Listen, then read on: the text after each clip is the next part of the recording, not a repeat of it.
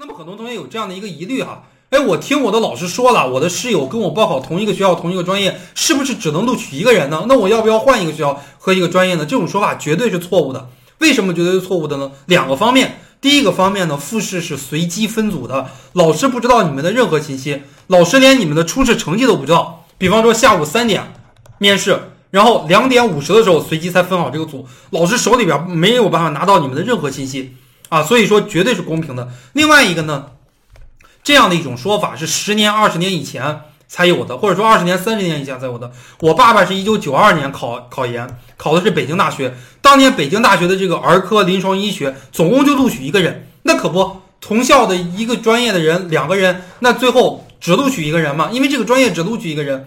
咱们国家的这个研究生是从二零零三年才开始扩招的，在二零零三年之前，这些学校这些专业，大部分学校和专业只录取一个人。那个年代，我爸我考上研的时候是二零一三年，二零一二年考研，二零一三年这个入学，我当时考的第一名。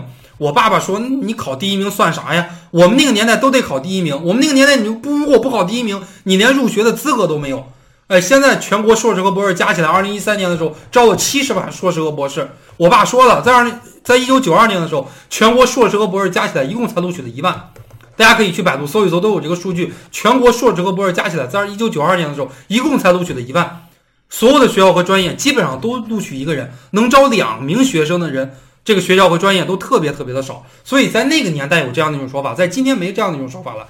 在今天随便一个专业动辄就录取几十个人，今年华中师范大学学科教学四省专业录取一百个人，你能想象到吗？录取一百个人，只要你的成绩高，不管你哪个学校哪个专业的都会被录取。